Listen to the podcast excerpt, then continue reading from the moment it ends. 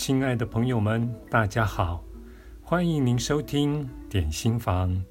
今天要为您选读的这篇文章是出自于《死过一次才学会爱》这本书，作者是艾妮塔·穆扎尼，译者为随鹏，由向实文化出版。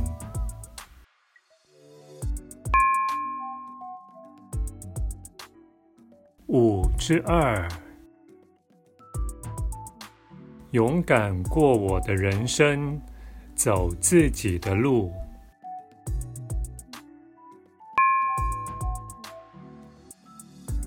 如果是过去，面对丹尼失业、缩减开支和搬离市区，一定会让我充满负面或悲观的想法。我一定会惶惶不安，但是现在，因为有“回去勇敢过你的人生”这句话，我知道一切都会顺顺利利。我从濒死经验带回许多讯息，其中一个讯息是：我们都是一体的，我们的本质。就是爱，我们是如此美好。这些讯息一直萦绕在我的脑海中。我的父亲和我最好的朋友索尼送给我这句话，因此只要一想起这句话，就好像听见他们两人的声音。有时候。是其中一人，有时候是两人一起。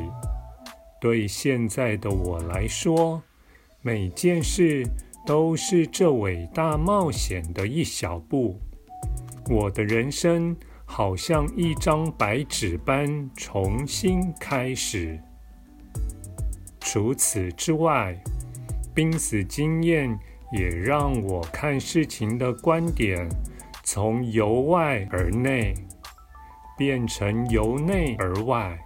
换句话说，我以前认为外在世界就是真实的世界，我被局限在世界范围之内，这也是大部分人的想法。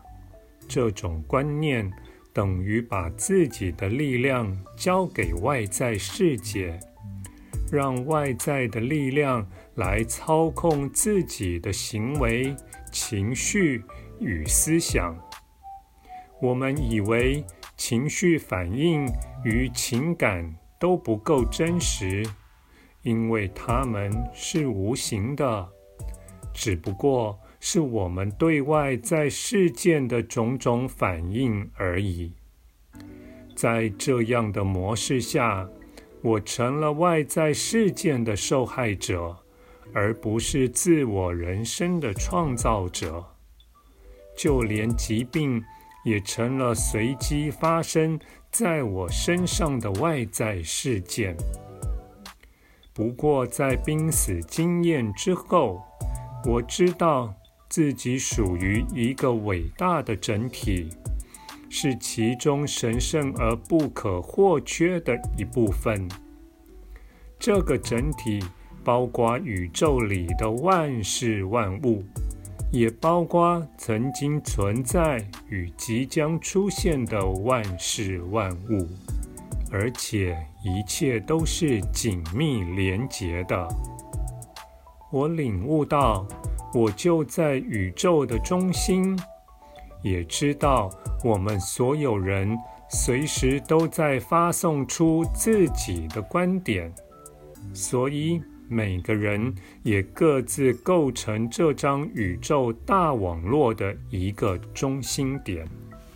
时间一天天过去，丹尼跟我一起携手打造全新的人生，而我也对生命的真相。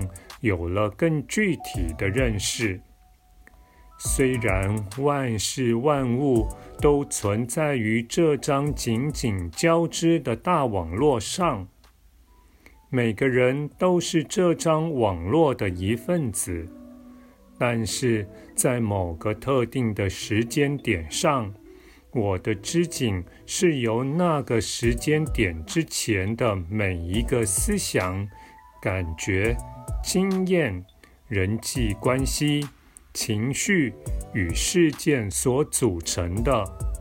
我可以增加经验与感知，使自己的织锦更宽大；也可以限制经验与感知，让自己的织锦。更狭小，我觉得自己好像或多或少可以选择自己的观察广度。只要有东西进入我的感知范围，就会变成织锦的一部分。如果用我之前所说的仓库来比喻，就等于我的手电筒照到了它。这代表它进入了我的信念系统里，成了真实自我的一部分。我知道自己的人生目标就是尽量扩大这张织锦，让更多更美好的经验进入我的人生。我努力挑战极限。过去我觉得限制重重的事情。现在我都勇于尝试，我开始质疑世人眼中所谓的真实是否只是人为的观念。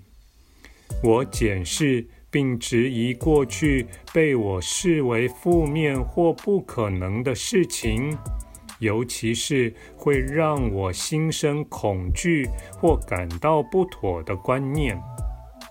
为什么我会如此相信？我问自己：是受到文化与社会的影响吗？过去可能曾经适用在我身上，但是现在呢？我是否应该继续相信小时候被灌输的观念？也许在某些情况下。甚至在许多情况下，答案都是否定的。比如说，我从小就被灌输，身为女人应该顺从、武断、坚强或位高权重的女性都会受到批判。因为女人的主要角色就是扮演好贤妻良母，而我从未符合此项标准。我一辈子都在自我批判，也因为无法达到这些期待而谴责自己。我一直觉得有所不足。但是在濒死经验之后，我了解到这些都是人为的社会标准。我以前也相信自己的心灵不够圣洁，必须在信仰方面多加努力。但是现在我知道，无论你信奉哪个宗教，都拥有最圣洁的心灵。我们不可能变成别人，因为我们就是自己，一种灵性的存在，只是我们还不知道而已。我了解到，想要找到真正的喜乐与幸福，就一定要爱自己，要往内寻找。追随内心的声音，做会让自己快乐的事。我发现，一旦人生失去目标、茫然失措的时候，我依然经常有这种感觉，就表示失去了自我意识，没能与真正的自己与来到这世界的目的衔接。通常会出现这种状况，都是因为我没有聆听内心的声音，而受到外在世界的左右。例如电视广告、报章杂志、药商广告、亲朋好友、文化与社会信仰等等。以前，当我感到茫然时，会立刻向外寻求答案。我会看书、请教老师或精神导师，希望他们能给我一劳永逸的解决方法。我罹患癌症时就是这么做，但是这么做，只会让我更加慌张，因为我一而再、再而三地把主控权交给别人。